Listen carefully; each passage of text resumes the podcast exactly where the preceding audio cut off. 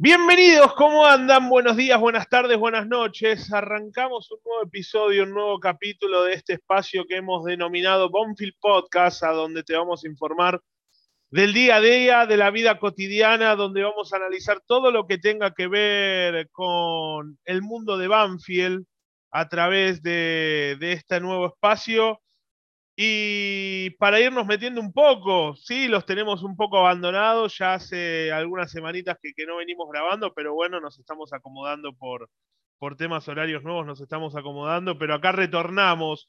Y para ir eh, empezando a meternos de a poco en lo que fue este arranque de temporada que tuvo Copa Argentina e inicio de torneo de la Liga Profesional de Fútbol en el que Banfield está yendo de menos a más. Sí, ya lo voy a estar presentando a mi amigo Marquito Giorgetti, que está ahí esperando que le dé el pase para él también a eh, dar su punto de vista, pero en mi punto de vista, para ir eh, metiéndonos en clima, Banfield fue de menos a más. Obviamente no dejó eh, ninguna sensación positiva en el partido de Copa Argentina con San Telmo. Arrancó el campeonato con resultados, más que resultados, rendimientos que, que dejaron un sabor amargo, sobre todo en el partido con Boca, por el contexto y por lo que había enfrente. Recordemos que Boca jugó con rivales, pero que a partir de Unión empezamos a ver eh, cosas mejores. Un sistema que parece que empieza a predominar, que así como fue en la Copa Diego Armando Maradona y en la Copa de la Liga Profesional, el 4-3-3 variando dependiendo del rival en algún que otro partido. Hoy parece que el 4-4-2 llegó para quedarse con dos referencias que ha encontrado el socio ideal para Pons, así parece, y que en el partido con San Lorenzo, en el empate 1-1, más allá del resultado, todos se fueron con una sensación más que positiva de lo que se vio adentro del campo de juego con un sistema que funcionó, con un rendimiento que fue alto, con un Banfield que fue superior a su rival y que ilusiona de acá en lo que viene. Pero esto no lo analizo yo solo, sino que lo tengo a mi amigo, a mi compañero, a mi colega, el señor Marquito Giorgetti. Marquitos, ¿cómo te va? Imagino que coincidís con lo que acabo de decir. Buenos días, buenas tardes, buenas noches, Jota. Coincido absolutamente en todo. Obviamente había quedado una preocupación el primer partido no me había parecido tan malo, era el debut de visitante, tampoco Santiago, el equipo de Santiagueño de Central Córdoba es un equipo que uno puede decir, bueno, vas y le ganas caminando, ningún equipo va y gana caminando a Santiago del Estero. Eh, creo que ese partido no nos llegaron bastante. Pudimos haber ganado si ahí si el árbitro tenía otra, otra rigurosidad, eh, sobre todo en esa jugada de Ramiro Enrique que se iba solo de cara al gol y que inexplicablemente cortó.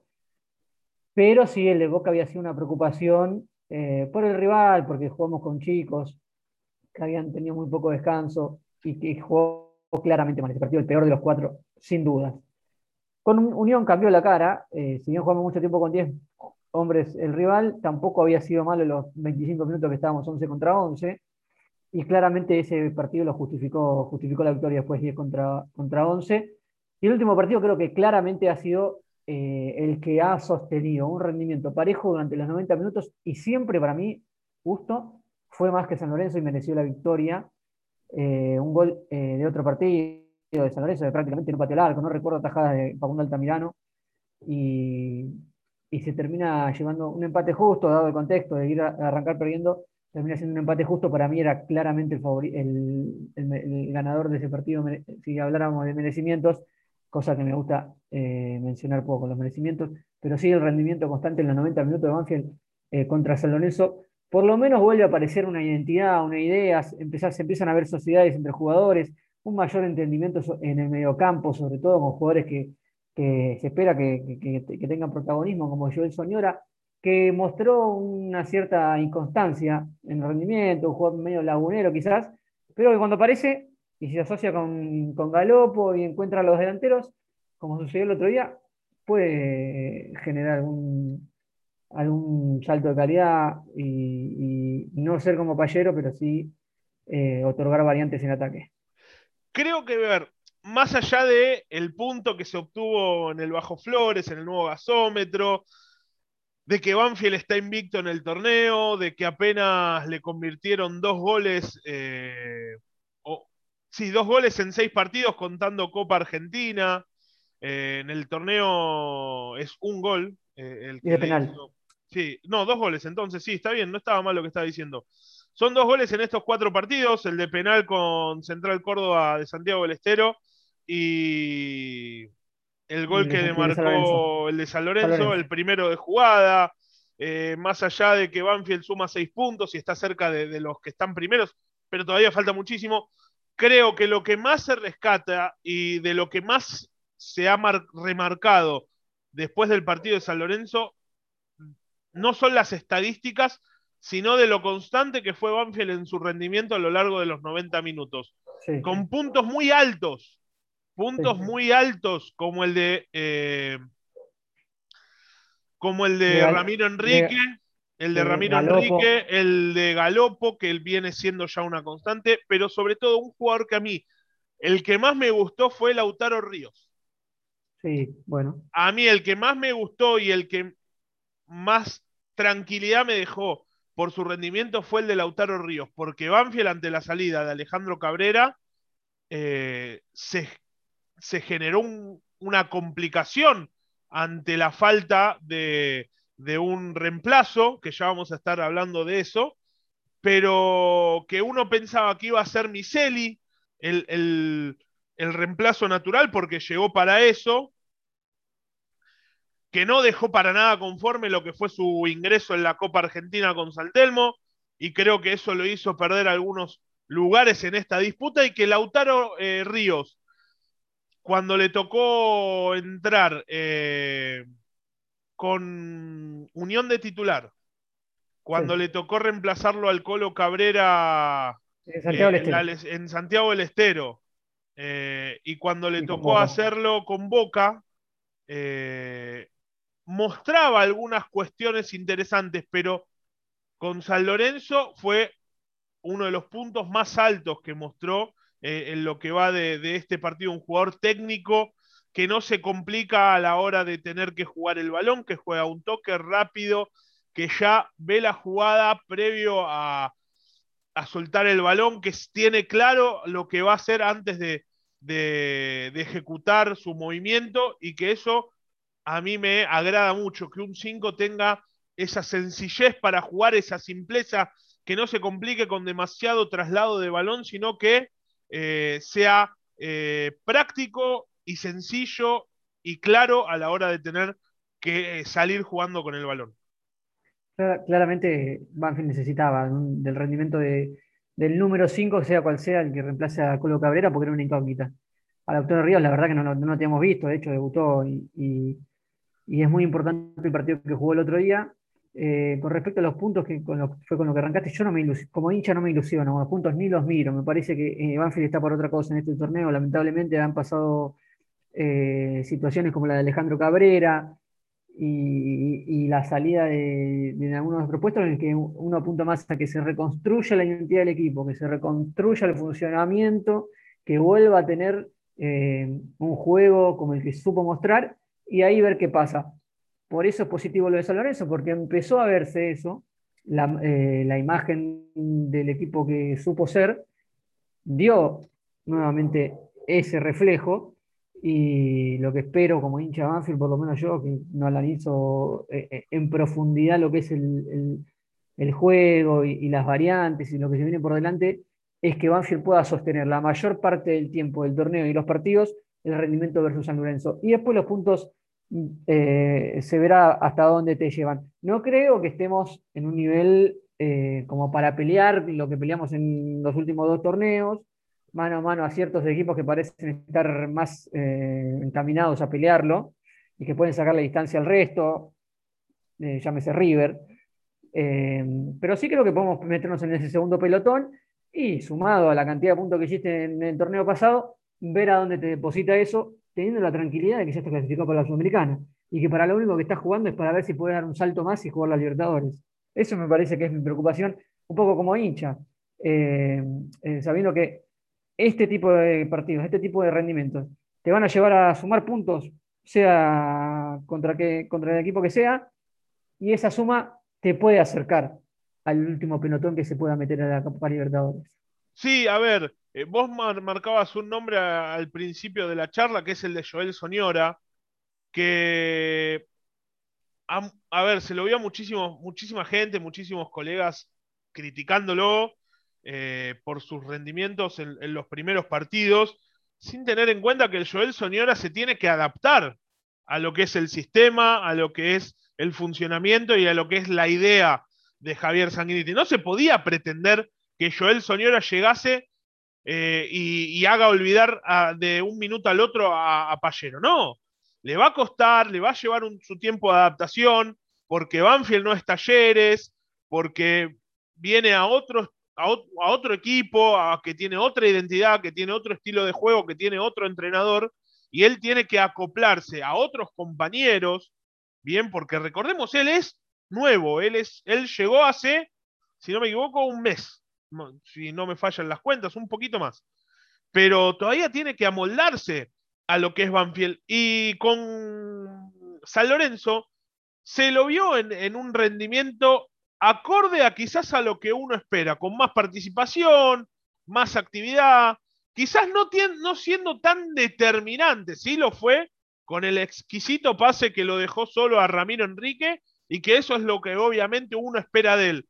Pero fue constante, tuvo eh, constancia en su participación dentro del partido. No es que te apareció 10 minutos y después se borró, después apareció otros 5, no, no. Tuvo, así como el equipo tuvo constancia en su funcionamiento, Joel Soñora tuvo constancia en su rendimiento. Yo creo que va a ser un jugador, es un jugador, por la impresión que me dio en los primeros partidos, que va a estar eh, enchufado mientras el equipo esté con él, digamos. O sea, mientras el rendimiento sea parejo de todos, Joel Soñora, va a estar a la altura.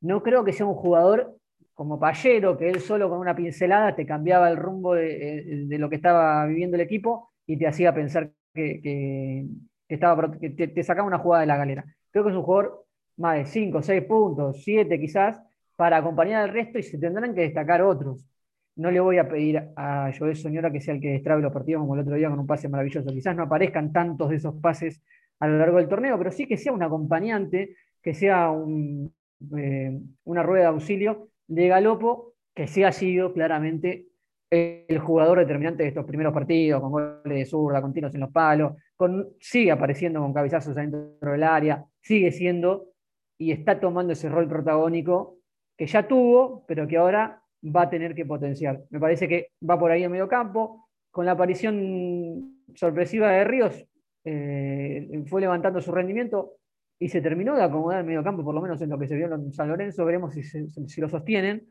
Eh, también seguramente vos me vas a contar si, si viene otro, otro número 5, pero eso para más adelante. Eso es lo que me parece del rendimiento, eh, que creo que coincidimos los dos. Me deja tranquilo el presente defensivo de Banfield, que le han marcado poco, apenas dijimos dos goles, uno de penal y otro de jugada, pero como que hay ya un entendimiento entre los cuatro defensores, que Canto ya se va acoplando a, lo que era ya eh, la columna formada por Maldonado, eh, Lolo en el centro y Coronel por la derecha, que hay ya una sociedad eh, aceitadísima y que se entienden de memoria en lo que es Maldonado y Lolo, y que eh, desde lo defensivo Banfield está bien armado, está bien parado. Ahora habrá que ver, determinar de ajustar ciertas cuestiones desde lo ofensivo. Eh, se le venía diciendo a Pons o se le venía criticando o pidiendo que haga goles. Poco se le había generado para que él tuviera situaciones de cara a gol en los primeros partidos, casi que no le llegaban. Con San Lorenzo se le generó, tuvo situaciones, se lo asistió, falta meterla, pero como que en eso también evolucionó el equipo. Hay que mejorar en el aspecto de eh, los centros de los costados y puede ser que Banfield no esté fino eh, en esas jugadas, pero eh, en, los pocos centros que se acertaron, Pons encontró situaciones de cara a gol. Eh, ahora, eh, ¿qué le falta? ¿Qué le, falta agregarías a este equipo? ¿Qué le agregarías a este ¿Qué le agregaría a este equipo? Y un poquito más de desequilibrio por la izquierda. ¿Y, sí. ¿Y Ursi? Porque entra en este, en este, equipo? Ahora, va, para ir ya cerrando, para ir poniéndole punto final a, a este análisis, pensando en lo que viene, pensando en lo que viene, pensando en Talleres de Córdoba el sábado a las 13.30 en el Florencio Sola, eh, habrá que ver cómo llega Cuero, también ausente en, el último partido por una distinción. No está Ezeiza, también como una posibilidad de jugar por la banda. Ursi no va a estar disponible para este partido. El gobierno determinó que eh, los jugadores del seleccionado argentino sub-23 tienen que hacer una cuarentena de siete días, eh, obligatoria por haber vuelto de, de, Japón. Así que en principio hasta el 9 Ursi tiene que estar aislado, por lo que no va a estar disponible para este partido. Entonces uno imagina que pensando en talleres, Altamirano, Coronel, Maldonado, Lolo y Canto, Álvarez, Ríos, Galopo, Soñora, Pons y Ramiro Enrique va a ser el, el once titular. ¿Algo que usted quiere agregar en cuanto a esto? Creo que está perfecto sostener este equipo. Y hablando de la izquierda, me parece interesante ver cómo se acopla Ursi, cómo viene, qué, en qué consideración lo va a tener el DT. Y ahí usted, la, última pregunta. Yo creo que este equipo, este 11, mientras mantenga el rendimiento, lo tendrás que sostener. Si lo querés incluir a Ursi. Que haya partidos, que, haya partidos que, quieras jugar con más peso por izquierda, creo que Pons hoy está detrás de Enrique. Si lo querés incluir a, Ursi, esto es lo último que te pregunto y ya, ya le damos final. Y, y, cierro con una pequeña información en cuanto a. A usted lo libero y yo cierro con una pequeña información en cuanto a la posibilidad de que llegue el 5. Eh, si lo querés incluir a Ursi, ¿lo sacás a Soñor y jugás con un 4-4-2? ¿Lo sacás a Ponzo, a Enrique y volvés al 4-3-3? ¿Qué, elige usted? Yo creo que entre las dos, hoy los hago a Pons, pero la de Soñora tampoco es mala. Bien, perfecto. Mi amigo, usted lo libero porque sé que tiene compromisos laborales, así que lo despido, le mando un abrazo y bueno, eh, si todo va acorde y, nos acomodamos, el mismo sábado, después del partido, ya que es temprano, podríamos ya estar eh, metiendo lo que es un nuevo capítulo. Si le parece, lo vamos coordinando. Eh, le mando un abrazo a usted ahí a la familia, lo libero, que será hasta la próxima. Lo último de un mi abrazo, parte. un abrazo para todos. Ahí estaba, Marquito Giorgetti, lo liberamos. Lo último de mi parte, porque Marcos lo preguntaba, si va a venir un 5. ¿Está la posibilidad de traer un mediocampista central que cubra la posición de Alejandro Cabrera? Está. Lo que hizo Lautaro Ríos el otro día ahora me hace dudar de que si finalmente Banfield va a, hacer uso de esa opción o no. Hay un nombre en carpeta, no lo puedo decir todavía, es un nombre de primerísimo nivel, un jugador de primerísimo nivel hoy en el fútbol argentino.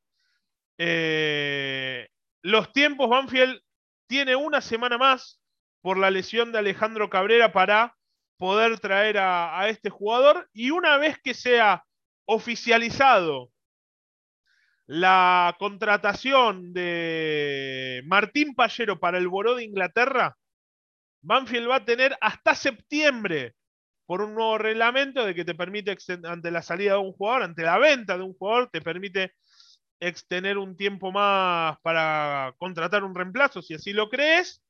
Eh, Banfield va a tener hasta septiembre para negociar la llegada de un jugador nuevo. En este caso, por cómo se vienen manejando los tiempos, yo calculo que va a ser el 5. Si el 5 se cierra en esta semana que tiene por la lesión de Cabrera, quién sabe que pueda llegar a haber otro nombre más. En principio yo creo que con la llegada de Flores al lateral derecho como relevo de coronel, más este 5, Banfield se retiraría del mercado de pases. Habrá que esperar, quizás para el sábado tendremos alguna novedad. Pero bueno, a ustedes gracias por estar del otro lado, gracias por acompañarnos y que tengan muy buenos días, buenas tardes, buenas noches y nos vamos a estar reencontrando, si Dios quiere, el sábado, post partido entre Banfield y Talleres, que esperemos sea con una nueva victoria del talado. Que tengan muy buen día, que termine muy, buena, muy bien la semana y hasta la próxima. Chau.